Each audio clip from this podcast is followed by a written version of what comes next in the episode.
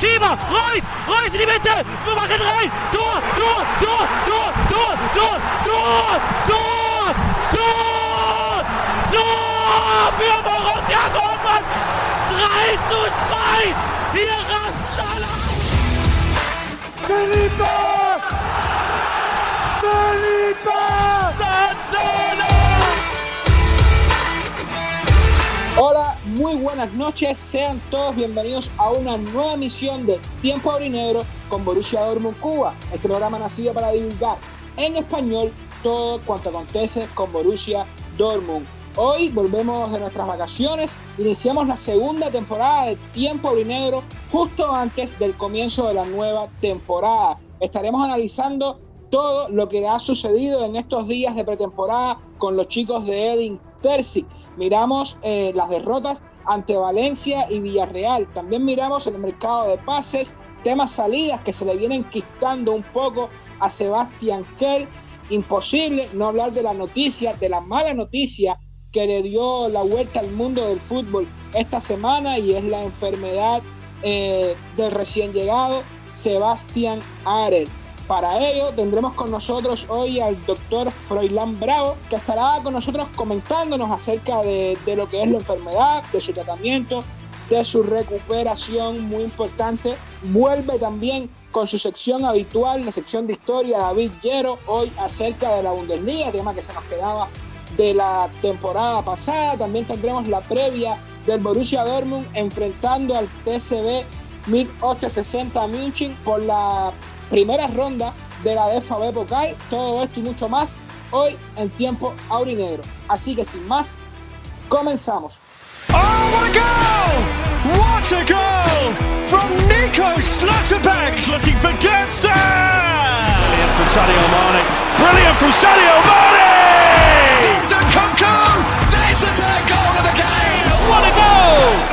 Sebastian Aller! Spectacular! From finish too from the 18-year-old Adam Klose! Patrick Antes de comenzar, un alto para hacer un poco de promoción. Recuerden que estamos en todas las plataformas de audio, Spotify, Evox, Anchor, Google y Apple Podcast. Y para permanecer siempre bien informados en cuanto a Borussia Dortmund se refiere, pueden seguir nuestras redes sociales, arroba tiempo aurinegro en Twitter y arroba BVB en Twitter y en Facebook. Comenzamos, por supuesto, no tenemos Bundesliga, pero vamos a comenzar con el titular. La temporada pasada ya a los finales abríamos con un titular. Ya puede ser bien hoy sobre la pretemporada, sobre el Interci, el mercado de pases, la misma situación de Sebastián Aller. Y voy a empezar con David, mi querido David Llero. David, ¿qué tal las vacaciones? ¿Extrañando tiempo brinegro? Sí, Nelson, muchas gracias. Pues buenas, buenos días, buenas tardes o buenas noches, en dependencia de la hora y del lugar en el cual nos estén escuchando. Bueno, ante todo quisiera agradecer a todos los que de una forma u otra me dieron su apoyo en la situación personal que yo estuve pasando. No voy a mencionar nombre, pero de todo corazón, muchas gracias a todos. Bueno, eh, estaba yo deseoso por ya regresar a esta a esta familia aquí en tiempo orinegro. Y bueno, voy a adelantarme ya, Nelson, a mi titular. Mi titular es muy sencillo.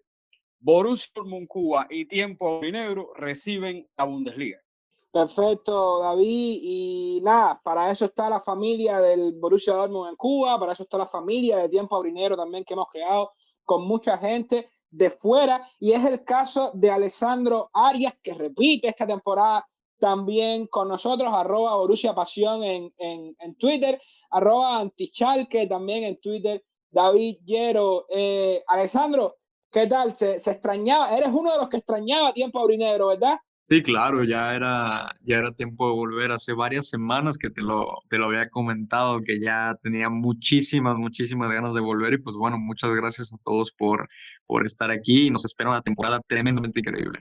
Alessandro, ese titular tuyo, ¿cuál sería? Yo creo que mi titular, este, mira, lo estuve, estuve pensando en varios, pero yo creo que el que, te, el, el que más queda para esto, para este programa, es la calma antes de la tormenta.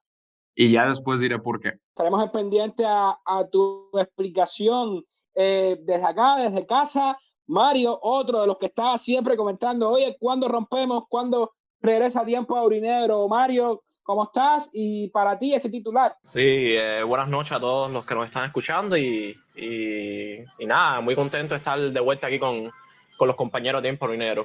Bueno, Nelson, mi titular sería Borussia Dortmund se despierta en la Bundesliga con el pie izquierdo.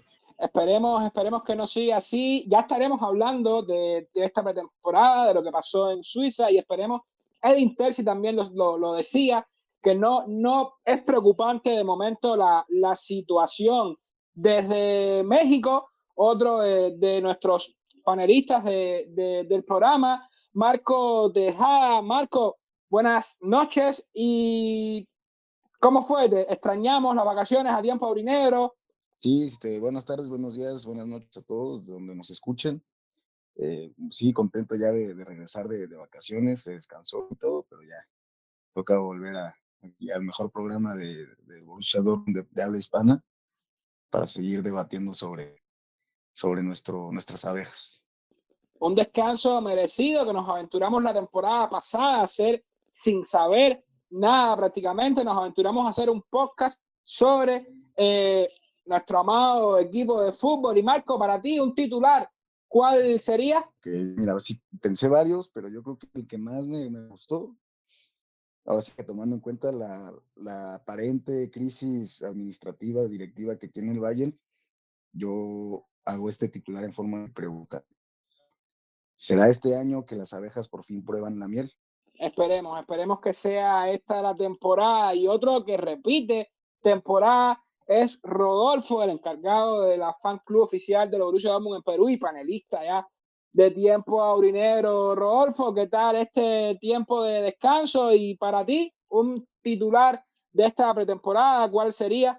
Chicos, muchas gracias acá por, por la invitación, por, porque bueno, pues regresamos tras un largo descanso, las vacaciones en las cuales pues Borussia Dortmund ha estado eh, en el papel armándose bien. Eh, creo que ha sido uno de los mejores eh, mercados de transferencias en años, pero eso ha sido en cuanto a llegadas en compras, ¿no? El problema hasta ahorita siguen siendo las ventas y Borussia Dortmund.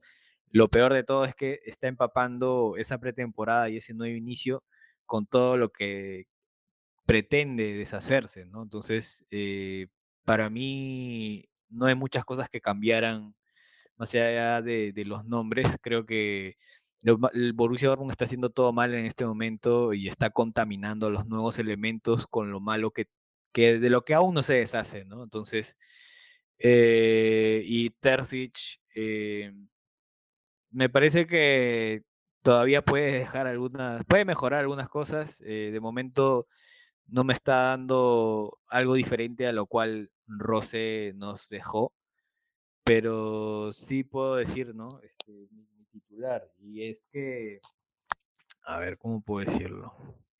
Yo creo que Terzic es la última bala, ¿no? si esta temporada no, no, no, se ve ningún avance, debo decir que Borussia Dortmund se va a estancar por muchos años más, ¿no? Entonces podría decirse que esta es la, una temporada de suspenso. Si Rodolfo tenía ganas, que le entró ya con todo al, al programa. Eh, muy bien, Rodolfo, muy bien. Eh, nos adentramos ya y creo que se impone, se impone hablar de la noticia de la semana, la lamentable noticia de la semana, y es la, enfermedad, la enfermedad que le diagnostican a Sebastián Aller, que hay que decir que no es el único caso actualmente en la Bundesliga. Marco Richter del Hertha Berlín fue diagnosticado igual hace unos meses y Timo Bungart también del, del Unión Berlín fue diagnosticado con la misma patología. Para eso tenemos hoy con nosotros a un doctor, el doctor Freiland Bravo, que es uno de los fundadores de la peña oficial de acá del Borussia Dortmund en Cuba. Buenas noches, Freiland, ¿cómo estás? Sí, buenas noches, gracias por la bienvenida. Mucho gusto. Froilán, ante todo queremos saber qué, qué, es este tumor, qué es el cáncer de, testículo eh, con el que fue diagnosticado ya Sebastián Aller y que le hicieron la primera cirugía ya incluso. Si, si le hacen una primera cirugía, entendemos que es un tumor maligno, ¿no es cierto? Sí, como no, primeramente abordar acerca de qué es lo que es el cáncer de testículo, ya que es muy frecuente, pero decir que el cáncer testicular ocurre en los propios testículos, que estos se encuentran dentro del escroto, que es un saco de piel floja, el cual se halla debajo del pene, ya que dichos testículos producen hormonas sexuales, están encargados de producir hormonas sexuales masculinas y espermatozoides para la reproducción. Por lo que este cáncer eh, se produce cuando las células sanas del dicho testículo se alteran. Estas células sanas van creciendo, se dividen de manera ordenada y llega el momento en que presentan anomalías, por decirlo de alguna manera, y entonces su crecimiento se descontrola. Estas mismas células cancerosas se siguen reproduciendo a estar anómalas, por lo que se van reproduciendo y reproduciendo y se van acumulando en dicho testículo, lo cual hace que forme una masa o un tumor eh, adyacente al testículo. De ahí que la sintomatología misma de, dicha enfermedad es que el paciente se, se, note una tumoración, una tumefacción o un aumento de volumen en dicho escroto. También que un escroto, que un testículo esté más descendido que otro. Froilán, ¿se puede esperar una segunda operación en estos próximos días de, de Sebastián o ya con una operación por lo general se puede solucionar el problema? Bueno, no, no me informé mucho acerca de la operación de que le hicieron a Haller recientemente, pero por lo que he escuchado, Haller, eh, primeramente no se sabe muy bien la magnitud del tumor de, de testículo que tiene, del cáncer. Entonces, pero generalmente el tratamiento del cáncer de testículo es quirúrgico, hay que hacer operaciones a veces más que una, de una, por lo que ese testículo ahora le hicieron una primera operación quirúrgica. Imagino yo que sea también para realizar una biopsia del tejido, para analizarlo, porque hay que saber en qué estadio está dicha tumefacción, dicho cáncer, por lo que no se puede hacer un tratamiento sin primero saber en qué estadio está esta enfermedad.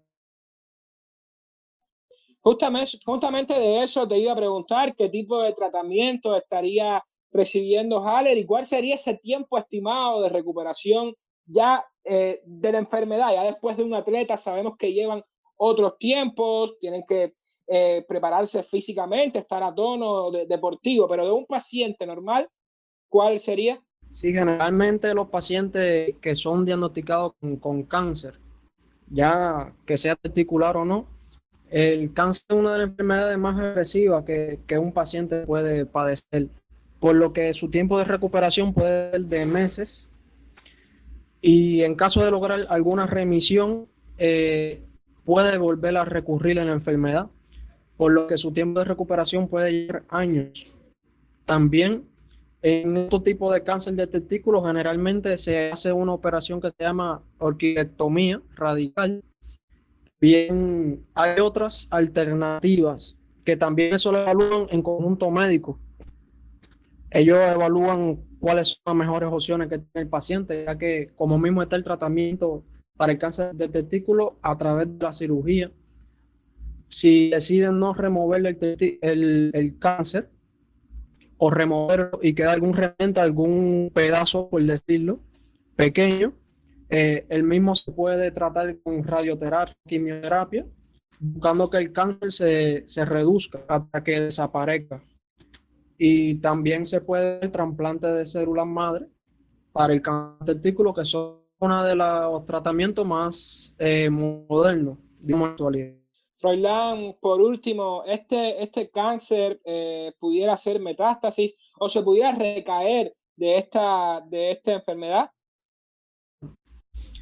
Sí, como no, eh, como cáncer al fin eh, no está exento de hacer metástasis, el mismo puede hacer metástasis a través de vejiga, de colon, de recto, puede incluso subir mucho más hacia la cavidad abdominal del páncreas, el estómago, puede atacar los riñones, la, la misma próstata que también está dentro del aparato reproductor masculino, que el mismo tratándolo con radioterapia y quimioterapia, los mismos estos dos tratamientos tienen una alta efectividad, pero también tienen reacciones adversas. Están, porque el cuerpo del paciente está recibiendo eh, radiaciones, por lo que de allí que el mismo, el mismo cáncer, si no realiza metástasis por sí solo, eh, a través de la radioterapia o quimioterapia. Y ya que si la misma se aplica eh, encima del artículo, las complicaciones o metástasis eh, aparecen alrededor del órgano afectado, el testículo, ya que por lo, más recurrente que pudiera aparecer como complicación es eh, que vuelva a aparecer el mismo cáncer de testículo en caso de que lograr una remisión o si no algún órgano cercano adyacente al mismo. Muchas gracias, Froilán. Creo que a las personas que no sabemos del, del, tema, ya por lo menos nos hacemos una idea de qué es lo que está pasando Sebastián Aller, que lo primero es siempre la, la salud de la persona y luego entender qué estaría pasando en las oficinas de Borussia Dortmund. Borussia Dortmund apostaría por un nuevo número 9 en el mercado de pases o apostaría por lo que tiene en la casa. Eso lo vamos a estar analizando más adelante. Froilán, te voy a pedir que no nos dejes para seguir debatiendo acá sobre Borussia Dortmund. Todavía nos queda un ratico de, de programa y vamos entonces a lo que es el análisis de lo que va de pretemporada. Resultados discretos hasta ahora, dos derrotas seguidas ante equipos españoles, ante Valencia 3 por 1 y ante Villarreal 0-2. Eh, lo decía Terzi, estos resultados no deben ser alarmantes, no deben ser lo que vivirá Borussia Dortmund la próxima temporada. Quería pedirles si sacamos algo positivo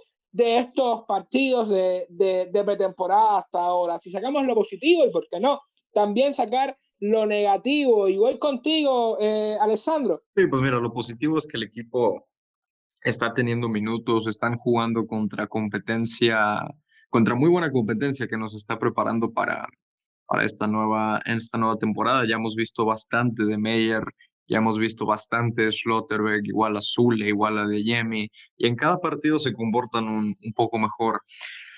Lo único malo este, que yo le veo al equipo, y es la razón por la cual yo dije que es la calma antes de la tormenta, es que el funcionamiento como que todavía no está ahí. Y claro, son partidos de pretemporada, no podemos sacar muchas conclusiones porque pues para esto son los partidos de pretemporada, son para ver deficiencias del equipo y luego corregirlas, pero el problema es que las deficiencias se vieron muy grandes en el último partido y ya la temporada inicia en unos días contra el Axen Saxig München en la Pocal. Yo el problema que veo es que pues no hemos, no hemos jugado con algún contención natural y el equipo se ve muy desbalanceado los que vieron el partido contra, contra Villarreal vieron cuántas veces nos comieron la defensa con esa línea de tres de Hummels, Schlotterbeck y Zule. Y no había alguien que pudiera conectar con estos tres que menciono y con Brandt y Bellingham, que eran los que, eran los, que estaban en el centro, centro del campo. Entonces, yo digo la calma antes de la tormenta porque no hemos usado a Emre Can, no hemos usado al nuevo fichaje Salih Oscan, no tenemos a alguien ahí que nos dé ese balance y cuidado y nos podrían dar una sorpresita los bávaros el, el viernes. Entonces, yo sé que vamos a batallarle, yo sé que vamos a sufrir un poco. Digo, todas las temporadas pasamos por esto, entonces yo nomás le estoy avisando a la gente, calma, van a haber problemas en este principio de temporada, vamos a ver algunas deficiencias, pero bueno, al final lo único que nos queda es confiar en Terzic y confiar en que el equipo va a responder cuando lleguen los partidos de importancia. Marco, voy contigo, lo, lo positivo, lo negativo que podemos destacar. Sí, este, no, estoy de acuerdo en lo que dice Alessandro. Ahora sí que son partidos de pretemporada, es para ver eh, eficiencias, falencias que pudiéramos tener para corregir. Eh, lo que dice también es cierto de que no tenemos o no hemos jugado con un contención eh, nominal. Eh, yo creo que esta temporada el, el, que lleva la ventaja sobre los demás es Mahmoud Dahoud, ya que con la salida de Witzel y con la recién incorporación de, de no sé si estén Uscan como para ser el titular. Yo creo que ahí va a ser Dahoud con Bellingham en la, en la contención, uno un poco más libre que el otro y puede ser que si juega con línea de tres contenciones, que también puede ser, yo creo que ahí metería a Brandt con nosotros dos. Mm, pues en general, pues sí, no, no vi estos dos partidos, pude ver los dos partidos, tanto el de Villarreal como el de Valencia, y no vi un equipo bien compenetrado, compaginado, con ritmo, la verdad es que sí, digo, faltando ya unos cinco o seis días para, para la, la, el inicio de temporada, no sé si estamos ya listos como para, para competir al 100, pero bueno, nos puede dar a Persic, ¿no? Que se esté guardando lo mejor para la, eh, el primer partido y, nos salga con un, un como el que nos dejó, ¿no? Antes de que, de que dejara su cargo. David, tú mismo, algo que quieras destacar, lo, lo mejor y lo peor de esta, de esta pretemporada, lo que has visto hasta ahora. Bueno, para hacer una temporada, lo mejor y lo peor, o sea, no, no, no quisiera eh, sacar lo mejor y lo peor porque estamos en un partido de pretemporada. Sí puedo decir que no, no he visto un Borussia Dortmund como decimos, engranado todavía y soy 1909% en contra de la línea de defensa con tres. El alemán siempre lo he dicho, se juega con 4-2-3-1, 4-3-3. Esa línea de tres, eso es para jugar en Italia, que ellos sí lo saben jugar. No sé qué es lo que persigue Terzic con esa línea de tres. No sé si es que está probando porque es, porque es pretemporada. Ojo, Día 9 es, empieza supuestamente el andar de Borussia Dortmund en la. Y la primera jornada de la Bundesliga, el día 6 de agosto, es con el Bayer Leverkusen. Solo voy a adelantar algo. Borussia Dortmund en cuatro partidos, en cuatro partidos de, de primera jornada con el Leverkusen, nunca la ha ganado. Solo voy a adelantar eso. Hasta ahora lo que hecho no es el Borussia Dortmund que queremos ver. Es lo, único que puedo decir hasta ahora. Creo que un partido, una, una temporada que empezamos perdiendo con Leverkusen, acabamos ganando la, la Bundesliga. Eh, Rodolfo, si hablamos de sistema, ¿qué es lo que se le ve a este Borussia Dortmund de, de Terzi? Sí ha podido notar la, la, presión, Terzi insistiendo en lo que es la presión, la presión alta. Eh, en cuanto a lo que Terzi está proponiendo de nuevo, pues eh, he visto pues el, el tema de la presión eh, tal cual como se veía con Rose cuando, cuando igual se mandaba a, aumentar un poco el ritmo, ¿no? Eh, lo que pasa es de que todas estas mejoras que, que, se, que se están proponiendo en el papel, ¿no? Eh, con respecto a la preparación física, pues no es algo que, que, de repente podamos ver tan rápido en dos meses o en tres meses, ¿no? Se ve la intención y creo que en la temporada pasada también se vio la misma intención, solo que eran con jugadores que que se desgastaba muchísimo más rápido, ¿no? Y creo que eh, en esta temporada con piernas nuevas, con jugadores nuevos, eh, se ha visto como que esa intención mejorada, pero creo que es más por, ese factor, ¿no? De, contar con gente nueva, ¿no? Ahora, eh, cuanto a lo que quiere hacer Terzic, es cierto de que en la pretemporada se ve muchas veces que se prueban sistemas nuevos, eh, desde que lo conocemos, desde la primera vez que agarró el mando de Borussia Dortmund en, su interinato, lo hemos visto proponer siempre con línea de cuatro. Eh, pongámosle la experiencia que queramos a Terzic, ¿no? Pero Borussia Dortmund, pues desde, desde la época de Klopp, jugaba con línea de cuatro. Eh, el proyecto que él hizo, pues, para, para que todas las divisiones inferiores eh, jugaran también es con línea de cuatro en la gran mayoría, ¿no? Los entrenadores van, que, se forman en las inferiores también, todos piensan en línea de cuatro, ¿no? Entonces, no tiene mucho sentido que le inculques a un Borussia Dortmund, ¿no? Hacer una línea de tres, a menos que sea un recurso, claro, pero si es un recurso tienes que conocer ese recurso, ¿no? Por eso es que tal vez a Tuchel le podría haber salido en alguno que otro momento, pero desde ahí nunca más a ningún otro técnico. No es algo, la línea de tres no es algo que esté en el ADN de Borussia Dortmund, eh, que no sé, es, y como digo, no es, es un recurso, ¿no? no es algo que Borussia tenga bien inculcado, ¿no? O sea, le puedes preguntar a fans de los 90 de repente si Borussia usaba línea de 3 y te van a decir que sí, que usaba línea de 5 también te van a decir que sí.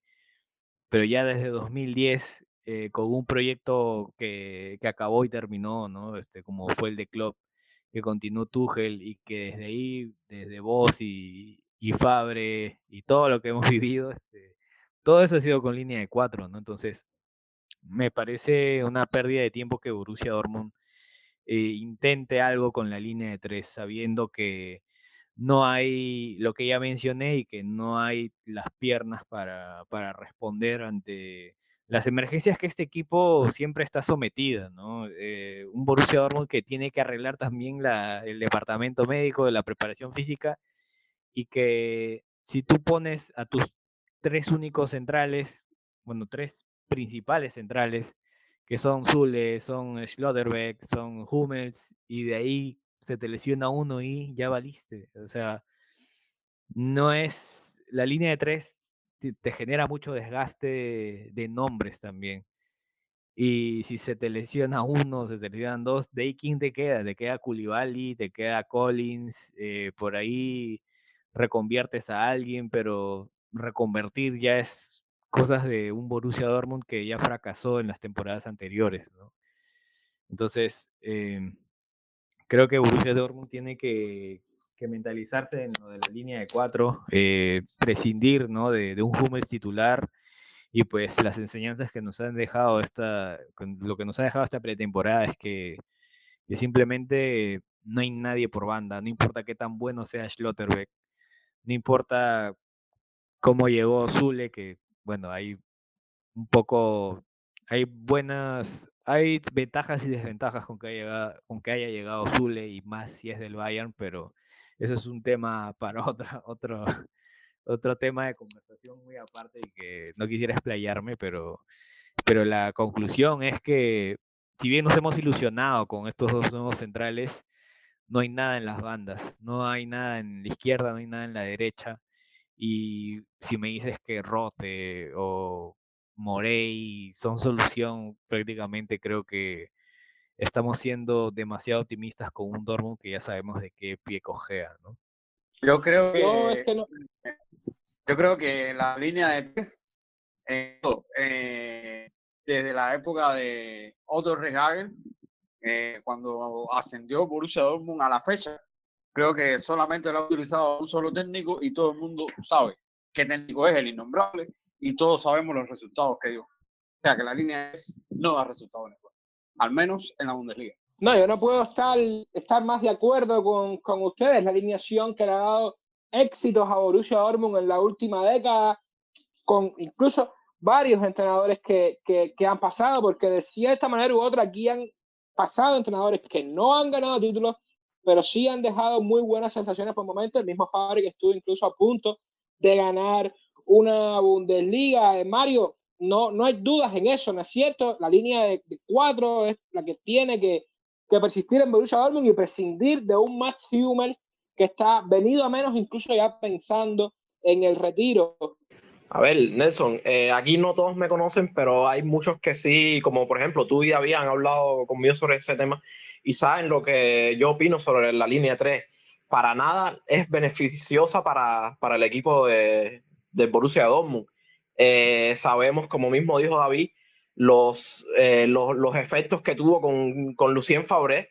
Eh, muy mal juego tuvimos con una línea de tres que, que nunca dio resultado. Entonces, para mí, creo que nunca se debería apostar por esa línea, a no ser que sea un, un, que llegue un extremo muy, muy, muy difícil que, que sea obligado a usarla, ¿me entiendes?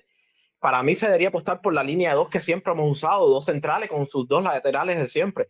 Humes de tercer central y Zule y Schlotterbeck de, de, centrales titulares. Para mí debería ser así. Tengo, tengo a Marcos ahí, el, el capitán de, de Borussia Dortmund Cuba, que si lo dejo hablar, se va a coger el programa literalmente para él. Eh, buenas noches, Marco. Vamos, vamos a, a, ver tu opinión. ¿Qué opinas acerca de esto? Nada, que con un tema con, con, el asunto de los tres centrales que estamos debatiendo ahora en, en este momento. A ver, yo con el tema de los tres centrales o la defensa de cuatro, el tema que considero que debemos abarcar es que en el momento top de la temporada o al nivel top que pudieran alcanzar los, los jugadores, nos conviene más tener un Hummel en nivel top en una defensa de tres que un Munier a lo que puede llegar en una defensa de cuatro o un guerreiro que pudiera llegar en una defensa de cuatro. O sea, el equipo defendido en bloque estaría mejor en su, en su máximo con una defensa de tres o una defensa de cuatro. Yo, si tuviera que apostar, apostaría a que Hummel va a jugar mejor de lo que hará Munier o Guerreiro en, en la temporada. Entonces, si tenemos un jugador que pudiera llegar a mayor calidad de juego, lo dejaríamos en el banco para mantener una alineación. O sacrificaríamos una alineación que estamos acostumbrados a jugar para que juegue un jugador de mayor calidad. Ahora, creo que escuchaba a Antichal que decir que es difícil sacar un pronóstico, un pronóstico porque son partidos de temporada y considero su opinión aceptada. Tal vez el tema de las derrotas no deberíamos tomarlo tan a pecho y sí considerar que estamos viendo cómo se van a, desempeñar los jugadores al individual, qué opciones vamos a tener durante la temporada. O sea, no comenzar la temporada ya tenemos a Haller lesionado. Y últimas dos temporadas ha sido una locura el tema de las lesiones. O sea, yo no espero tener una misma alineación durante todo el año, por lo que ha estado en los, en los últimos tres años en Borussia Dortmund. Sinceramente no lo espero. Entonces, no estaría muy a favor de desechar la idea ya de jugar con tres centrales. Ha faltado ver a Osman eh, con una defensa de tres, que quisiera ver a ese tipo de contención con una defensa de tres, porque ayudaría mucho a que los centrales que están por fuera puedan salir al corte en los laterales eh, es algo que nos, falta todavía en el equipo. O sea, el campo del equipo todavía no está funcionando al 100. Entonces me cuesta evaluar una defensa eh, si todavía no está la defensa delante de la línea, por delante completamente en, en juego. Entonces considero la defensa de tres puede llegar a ser nuestra mejor opción esta temporada para jugar. No es cuestión de, gustos por Hummel, es una cuestión de que veo más posibilidades de alcanzar un rendimiento a Hummel de lo pueden llegar a alcanzar algunos otros laterales. Ahora, si el Dortmund compra algún lateral, ya veríamos entonces qué hacemos. Pero en las condiciones actuales del equipo en que tenemos los laterales que tenemos, no confío en uno a uno con un lateral, no confío en uno a uno versus Munier eh, considero que va a ser una autopista por ahí. No confío en el regreso de Guerreiro por la banda. Eh, se queda a veces clavado arriba y tirar para cuesta. También por sus gustos en ataque y no sus gustos en defensa. Entonces, he escuchado a varios con los pero, con la defensa de tres, porque hemos perdido dos partidos. Es un sistema nuevo, es un sistema que no estábamos jugando la temporada pasada. Es un sistema que Mm, valdría la pena probar qué pasa. Ya, creo que, he hablado bastante, Nelson, con respecto a este tema, así que nada, para no alargarte más el, yo, quería, yo quería agregar algo eh, con respecto a, esto de, usarlo como, de usar la defensa de tres, eh, es un punto, pues, eh, que podría ser cierto, pero que también no es muy exacto, ¿no? lo que dice Marco, pero también llega el momento, pues, ¿no? De, todo el historial que, que Borussia Dortmund tiene usando línea de tres, que prácticamente eh, no recuerdo un Dortmund que, haya fracasado tanto que un Dortmund que intenta hacer línea de tres y que, y que sumando este, este problema, hay que sumarle que llevamos ya cerca de cinco o seis años sin laterales prácticamente. Hemos tenido a Schmelzer en su, en su decadencia, hemos tenido a Pisek eh, tibio, ¿no? A veces sí, a veces no, pero que globalmente en sus últimos años solo nos dio una, una buena temporada, pero que igual seguía dejando falencias en los partidos que en los que de verdad se le exigía, ¿no? Que sea ese lateral de clase mundial que alguna vez fue, ¿no? Entonces, eh, ahí se junta ese mismo, eh, ese mismo error, ese mismo pecado que, que venimos arrastrando, ¿no? Por, por años, que es este, no tener laterales solventes o laterales que puedan ser un clase mundial para poder lograr algo, ¿no? Entonces se junta esas dos cosas, ¿no? Entre la línea de tres y los laterales que, que hacen que al final todo quede en nada, ¿no? Que, que sea un Borussia Dortmund que, que, se tira dos pasos hacia adelante y luego tres pasos hacia atrás, ¿no? Entonces, eh, sigue siendo, pues, la, la única solución es es fichar, ¿no? Soltar ahí dinero para, para poder cubrir ambos lados, ¿no? Y nadie quiere comprarte a nadie prácticamente, ¿no? No, te quieren comprar ni a Schultz ni a Guerreiro, no te quieren comprar ni a, a Miunier, eh, pues no sé por qué lo, lo siguen aguantando, pero pues hay que ver cómo se soluciona eso. Yo creo que, que más que ver una solución momentánea, creo que ya Borussia Dortmund lleva cinco años esperando esa solución momentánea y no la ha encontrado. ¿no? Yo, sí te digo, Rodolfo, como mismo te digo que la, la línea de, de, cuatro en el fondo es la que siempre ha venido bien a Borussia Dortmund, pero hoy pasa una cosa. Eh, saben, saben las flaquencias de Guerreiro, de este Guerreiro que estamos viendo en las últimas temporadas, saben las flaquencias de Munier, saben que no tenemos extremos del corte eh, defensivo, de los que apoyan siempre defensivamente en la marca a sus laterales. Eso lo sabe hoy la dirección de Borussia Dortmund, que está pendiente, que lo vamos a hablar, está pendiente a las salidas para ver si recaudamos dinero y una de las primeras posiciones que se va a reforzar en ese caso serían la de los laterales, pero que no nos coja de sorpresa una posible línea de tres para paliar un poco esa flaquencia de nuestros laterales, cosa que ya intentó Marco Rose la, la temporada pasada en algunos momentos. Eh, tema, por supuesto, hablábamos, creo que Rodolfo lo mencionaba, el equipo se ha reforzado de manera increíble, excelente, si lo pudiéramos catalogar de, de, alguna manera. Eh, no solo los fichajes que hemos tenido, sino que se ha prácticamente remodelado desde el cuerpo de, de entrenadores, hasta el cuerpo médico de Borussia Dortmund, cosa que ya veníamos exigiendo los mismos aficionados hace algún tiempo, pero en lo que no se le ha dado nada bien a Sebastián Kell es el tema de las salidas en Borussia Dortmund. En plan, el plan de ventas de Borussia Dortmund se le ha enquistado de manera a Sebastián Kell, ya, a Sebastián Kell, ya lo mencionaba Rodolfo, por ahí las salidas de Hazard, Akanji, Schulz, Guerreiro, son jugadores que no tienen ningún tipo de mercado por las últimas temporadas que, que, han hecho acá en, en, Borussia Dortmund. Vamos con Marco. Eh, Marco, desde México, para ti, ¿terminarán saliendo estos, estos jugadores? ¿Lo ves posible? Yo me gustaría pensar que sí.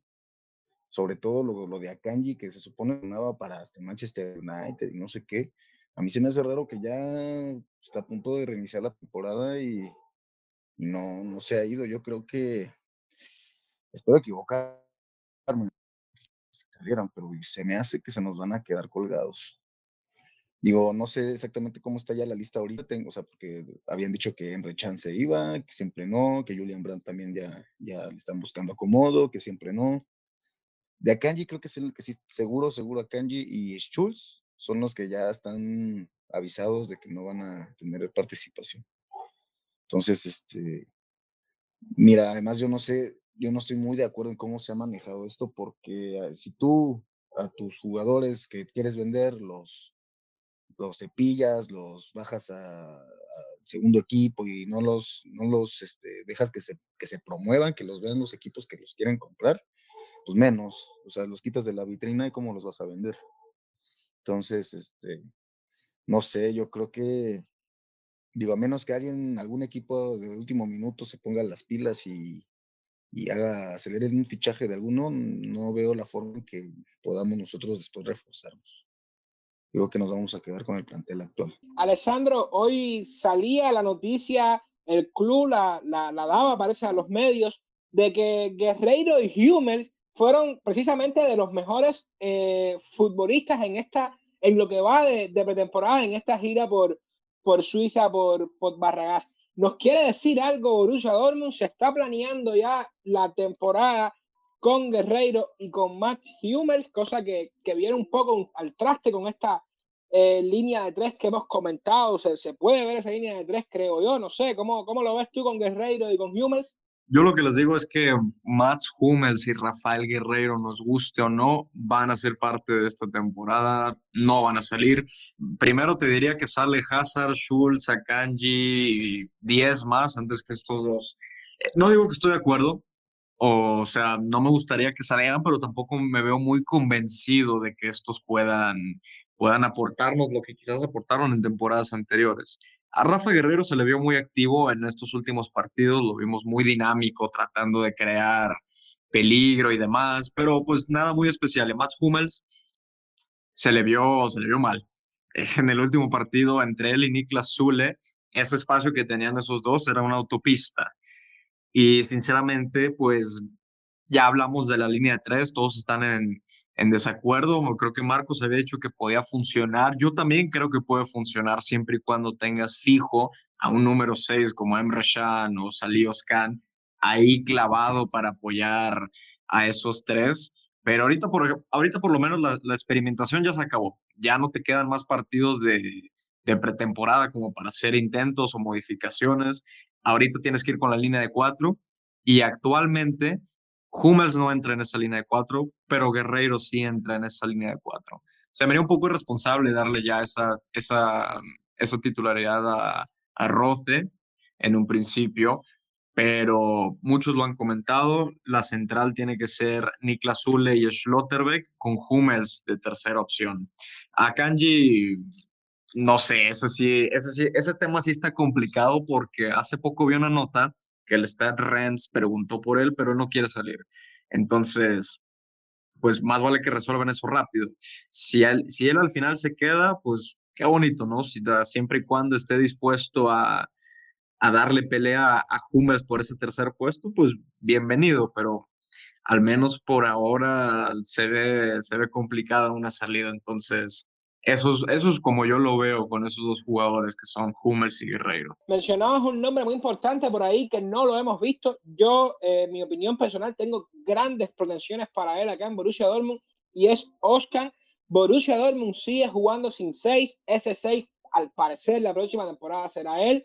Ojo con lo que pueda cambiar este equipo ya con un verdadero seis en el esquema. Eh, chicos, se nos tenemos muchísimos temas aún por debatir. Tenemos pendiente el tema de, del, del delantero. Eh, Borussia Dortmund estará metiéndose en el mercado o apostará por lo que tenemos en la cantera. Pero antes vamos a pasar con la sección de historia. Eh, David Yero, Antichalke, nos trae eh, un trabajo acerca de, de la Bundesliga. Sí, Nelson, muchas gracias una vez más por la presentación. Y bueno, como tú adelantabas, la Bundesliga se encuentra en el doblar de la esquina y qué mejor tema que ese para este momento histórico de tiempo negro. Y así nos acercamos un poquito a la historia de esta competición. Herzliche Grüße für die schöne BVB-Familie und alle Freunde, die. Cordiales saludos para la familia de Borussia Dortmund y todos los amigos que nos escuchan. Se acerca el inicio de la Bundesliga y en tiempo orinegro la recibimos. Die Deutsche Fußball-Bundesliga o simplemente Die Bundesliga, que traducido al español significa Liga Federal de Fútbol, no es más que el nombre que se le otorgó a la Liga de Fútbol de la Primera División de Alemania. La misma fue fundada el domingo 28 de julio de 1962 en el Westfalenhalle de la ciudad de Dortmund, unificando los antiguos campeonatos locales llamados Oberliga. El sábado 24 de agosto de 1963, con el enfrentamiento entre Werder Bremen y Borussia Dortmund en el Weser Stadium, quedaba oficialmente inaugurada la primera edición del nuevo Campeonato Nacional de Alemania, el cual contó con la participación de los 16 clubes de mejor ranking del país, todos procedentes de las Oberligen. En el partido inaugural, apenas a pocos segundos de iniciado el encuentro, el delantero del club de Niren, Timo Konieska, grabó su nombre en las páginas de la historia de la Bundesliga al marcar el primer gol de la recién fundada competición. El Club de las Cabras del Colonia se convirtió en el primer campeón de la historia de la Bundesliga. Por su parte, el Sport Club, el Sport Club Preußen Münster y el Football Club Saarbrücken fueron los primeros descendidos. En los años siguientes, clubes como Werder Bremen, München 1860, Eintracht Braunschweig y Nuremberg lograron un título de liga cada uno en la temporada 1966-1967, la Bundesliga fue reestructurada, aumentando la participación hasta 18 clubes. La cantidad esta que mantiene en la actualidad. En la década del 70 estuvo marcada por el dominio del Borussia Mönchengladbach, la cual dio paso a una gran rivalidad con el Bayern München, ya que por esos años los potros de Gladbach se alzaron con nada menos que cinco títulos de Bundesliga, por tres el club bávaro. En la temporada 1990-1991, luego de la reunificación de Alemania, los clubes de Alemania del Este fueron convertidos en miembros de la Federación Alemana de Fútbol. En esa misma temporada, el Hertha Berlín debutaba en la Bundesliga, convirtiéndose en el primer club de Alemania en competir en la máxima división procedente de la parte este del país. En la temporada siguiente, 1991-1992, la Bundesliga fue unificada. Dinamo Dresden y Hansa Rostock, dos clubes procedentes de la antigua Alemania Oriental, lograron el ascenso para competir en la máxima categoría. La Bundesliga comienza a disputarse en el mes de agosto y culmina en el mes de mayo. En este periodo se incluye la pausa invernal entre los meses diciembre y enero. El sistema de competición comprende 34 jornadas en las cuales los 18 equipos se enfrentan en un todos contra todos, de acuerdo a un calendario establecido en un sorteo. Cada club enfrenta a sus 17 rivales en dos ocasiones, en calidad de visitante y en calidad de local. Desde la temporada 1995-1996, el sistema de puntuación de la Bundesliga comprende tres puntos para el club ganador, que antiguamente se le otorgaban dos, y en caso de empate se le concede un punto a cada equipo, en tanto que el derrotado no obtiene puntos. Al final del calendario, el máximo acumulador de puntos en la clasificación general se declara campeón de la Bundesliga y se clasifica para la competición de la Supercopa Nacional ante el campeón de la Copa Nacional. El campeón de liga, al igual que los lugares 2, 3 y 4, obtiene la clasificación directa a la UEFA Champions League. En tanto, los lugares 5 y 6 se clasifican para la UEFA Europa League. Por otra parte, los lugares 17 y 18 descienden de manera automática a la segunda Bundesliga. En tanto, el ocupante del lugar 16 disputará la serie de promoción ante el tercer lugar de la segunda Bundesliga para ganarse el derecho a participar en la Bundesliga. Desde la primera edición de la Bundesliga hasta la fecha, en la misma han participado un total de, 10, de 56 clubes diferentes. De ellos, 12 se han alzado con el título de campeón. Nueve de ellos fundadores de la competición. A pesar del marcado dominio del Bayern München, la Bundesliga es una de las cuatro ligas más importantes de Europa y la segunda liga con mayor cantidad de clubes que han ganado al menos un título de la UEFA, solamente superada por la liga inglesa. Actualmente la Bundesliga es la liga de fútbol de Europa de mejor organización y la segunda más seguida en Europa. Bueno, mis queridos Borussen y amigos que nos escuchan, hasta aquí llega este momento histórico de tiempo negro. Espero que les haya agradado y que también les haya sido de interés. A todos muchas gracias por dedicar parte de su tiempo en escucharnos y nos vemos dentro de siete días en una nueva emisión de Tiempo Aurinegro. Y como siempre les digo, hey a BVB y vida BVB. Muchas gracias David, siempre muy, muy interesante tu, tu sección.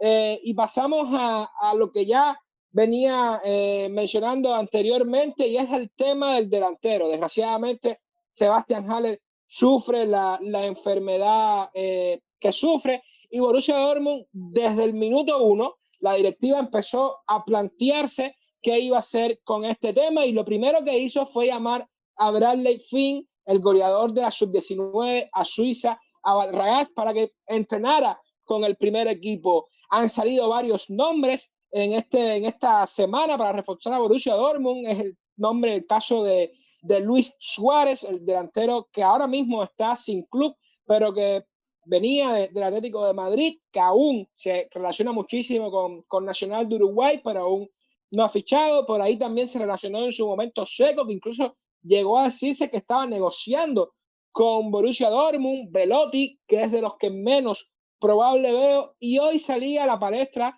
por un periodista italiano el nombre de Christophe Piatek. También hay otros que quieren o hablan de apostar por lo que tenemos en la cantera y creo que es el momento ideal para darle la oportunidad a Yosofa Moukoko, la oportunidad que venía pidiendo desde la temporada pasada con Marcos Rose. Si no funciona Moukoko, también pudiera estar Karim Adeyemi, el fichaje de otro de los fichajes de esta temporada, que viene de marcar 23 eh, goles y 7 asistencias, si no me equivoco, en, en el Red Bull Salzburgo, en Austria. Por ahí también está Don Malen, está el mismo Bradley Finn.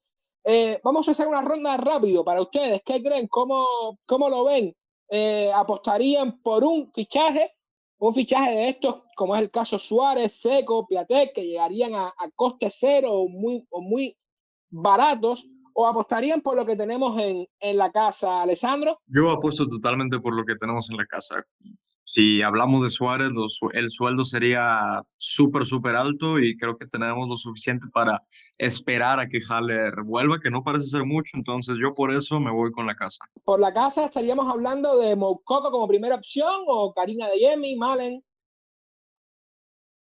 Eso, eso, eso, es lo bonito, que tiene bastantes opciones. Si no es Mococo, es pues Malen. Si no es Malen, podría ser incluso Adeyemi. Si no es Adeyemi, en un caso extremo puedes poner a Fink y a ver qué te resulta. Lo bueno del Borussia Dortmund es que todos pueden meter gol.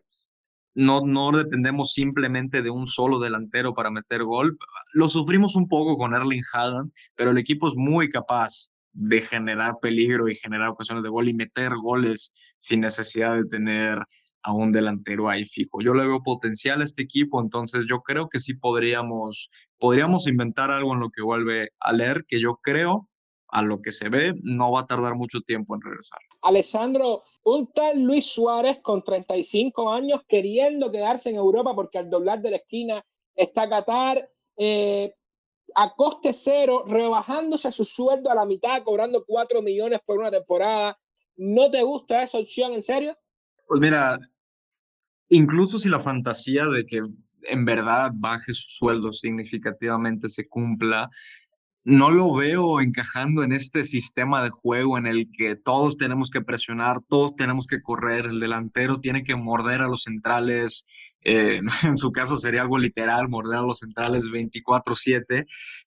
Sinceramente, a mí a tema de puro instinto y de funcionamiento, me cuesta imaginarme a Luis Suárez en este equipo. simplemente no lo veo. Yo, antes, antes de seguir, ya para que lo sepan, esa, esa sería una de, mis apuestas, Suárez Seco. Yo me inclino por traer un, un delantero, pero quiero saber el, el criterio de, de, todos. Marco, eh, para ti, ¿qué, ¿qué, qué, haces? ¿Apuestas por la casa, por fuera? Ah, mira, la verdad es que sí, lo de Haller nos cayó a todos como, o sea. Yo creo que fue la peor noticia que puedo recibir. Digo, sí, ojalá que, que su salud se, recupere y que todo se tenga que hacer como se tenga que hacer. Pero no sé qué tanto se vaya a tardar y, la verdad dudo que se recupere pronto. Eh, pues mira, lo que tenemos en casa, mm, pues sí, puede ser, ¿no? Acá ya Yusufa Coco ya no es el novato de hace dos años, ya ya creo que es momento de que empiece a demostrar lo, lo que hizo en las inferiores, metiendo N cantidad exorbitante de goles. Es, es, ya su momento de empezar a demostrar. Eh, lo de Adeyemi, que si bien sabemos que no es tanto un delantero killer, pero pues, lo puede hacer bien, tiene, tiene gol, mucho gol. También podría ser su, su, oportunidad. De Malen, híjole, a mí la verdad, siendo honesto, siento que, que ha quedado a deber no, no es para nada el en que, estaba en, el PCB, que era ahora sí que la cara de, de ese equipo holandés. Acá en, en, Borussia no, por lo menos esta temporada no, no me convenció. No sé si esta temporada pudiera empezar a, ahora sí a mostrar sus, sus condiciones. Yo creo que sí sería bueno ir por un delantero este, que esté libre. Luis Suárez, pues por supuesto que, que es, o sea, Luis Suárez es Luis Suárez y y a sus 35 años seguramente debe de seguir haciendo goles sin, sin problema.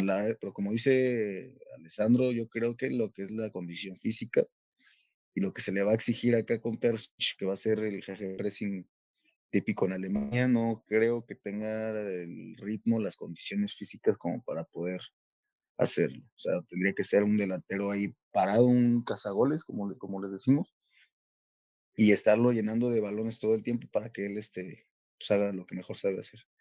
Lo de Piatek yo creo que es la, opción que más me llama la atención porque pues, también ya jugó en, la Bundesliga, no es una liga nueva para él.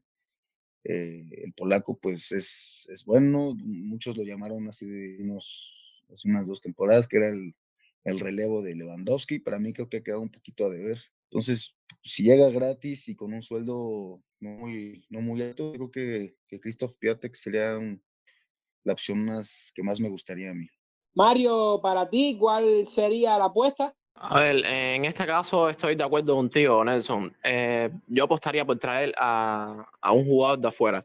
Te voy a decir el por qué. Todos hemos visto en temporadas anteriores eh, la falta de gol que hemos tenido cuando nuestro delantero centro se nos lesiona o falta por, por X motivo. Todos, todos hemos visto la falta de goles que hemos tenido. Nos sucedió con Erling Haaland cuando se lesionó. Eh, entonces, los jugadores que tenemos, Mukoko para mí no es un 9, vamos a estar aquí. Eh, Karina Emi tampoco es un 9 puro. Eh, Malen, por Dios, eh, no se puede decir nada de él porque no ha demostrado nada y para mí tampoco funciona como 9 puro. Marco sabemos que ya no está metiendo goles, que la edad le está pasando la cuenta, que su trabajo ya no es meter goles, a no ser que le caiga uno, pero ya no es su trabajo. Y entonces, ¿qué opción tenemos? Si no tenemos un 9 puro, si tenemos a Haller lesionado, entonces, ¿quién va a meter goles? Tenemos que traer a un delantero de afuera. Si Haller está lesionado, entonces tenemos que traer a alguien de afuera para que supla la, la pincha de él.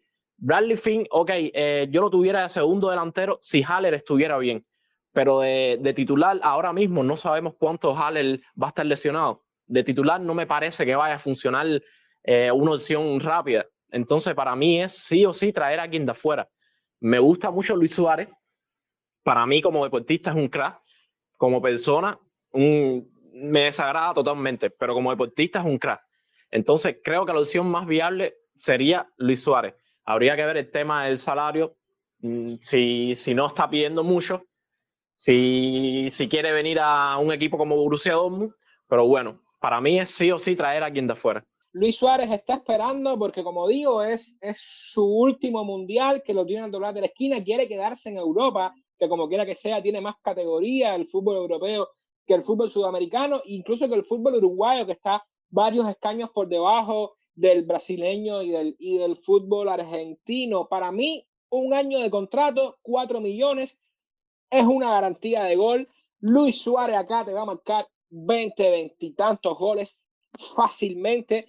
Yo creo, está alejado un poco en estos días, pero yo creo que sería realmente un gran, gran fichaje. Es el momento indicado, lo decía al principio, el momento ideal para darle esa oportunidad que tanto pide Moukoko, pero realmente yo como, como aficionado, lo que me gustaría es ver un delantero centro de garantías para suplir esta noticia de, de esta situación de Hader que ha sido un balde de agua fría para la afición. Froilán, para ti, ¿apostarías por lo que tenemos en casa? ¿Te traerías a alguien de fuera? Sí, totalmente yo eh, traería a alguien de fuera porque no confío con la delantera. Todavía Mococo no lo veo muy, muy maduro. Mucho menos a Bradley Finn, ni Malen, ni a De A, a ellos los prefiero que partan de la banda jugando o un poquito más atrás, pero nueve puros no son. Eh, se ha visto que toda la temporada tenemos problemas de goles. Cuando hay que remontar, hay quien responda arriba. Siempre, generalmente los marcadores siempre partimos de abajo. Tenemos que remontar ya que nuestra defensa es súper débil. Y yo totalmente, yo traería un, a un refuerzo, pero no cualquiera. Eh, hubo rumores como Piatek, que para mí Piatek no, no va a solucionar nada porque funde, eh, él brilló en, el, en, el, en la Genoa. Cuando se fue al Milan, no brilló en, en el Fiore tampoco, en el Celta. Y si lo fichamos, para mí eso es fichar un descarte. Eh, y así otro delantero se decía que Luisito Suárez iba a ir para eh, la Universidad de la Católica de Chile, creo, en, en Sudamérica. Y y él estaba de acuerdo en rebajar su salario. Le proponían que le iban a pagar el doble de lo que cobrara el, mejor pagado de ese club, pero él dijo que no. Así que si se puede entrar en, en, un, en un chance así con él de, tratar de conversar y rebajar el salario, sí se puede incorporar al club.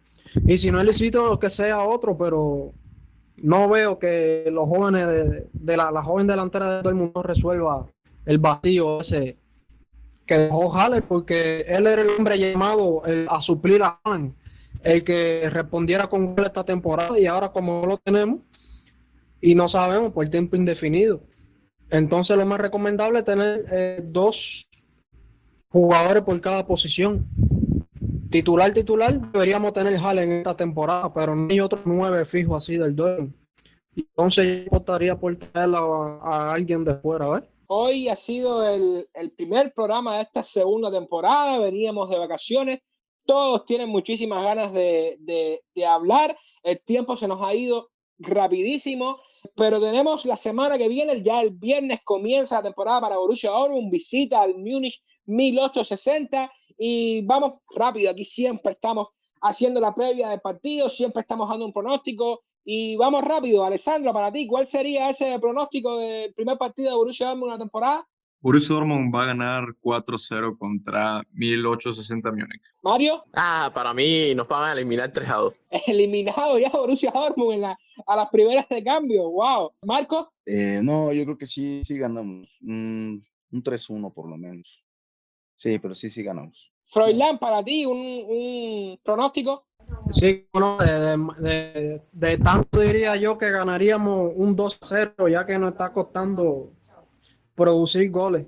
Francamente, todo lo que no sea una victoria y abundante y, grande de Borussia Dortmund sería eh, una catástrofe para, para, el club, sería un, un, mal resultado para el club en esta primera ronda de la DFB Pokal. Eh, bueno, vamos llegando al final de este primer programa de la temporada, temporada que se, se, se será más larga que, que, la anterior, que ya tuvo 30 programas. Esta temporada pinta larga, vamos a seguir por acá informando, actualizando y llevando a ustedes en español todo lo que tiene que ver con Borussia Dortmund. Nos despedimos, no sin antes invitarlos a que estén con nosotros en la próxima semana acá en Tiempo Aurinero con Borussia Dortmund Cuba.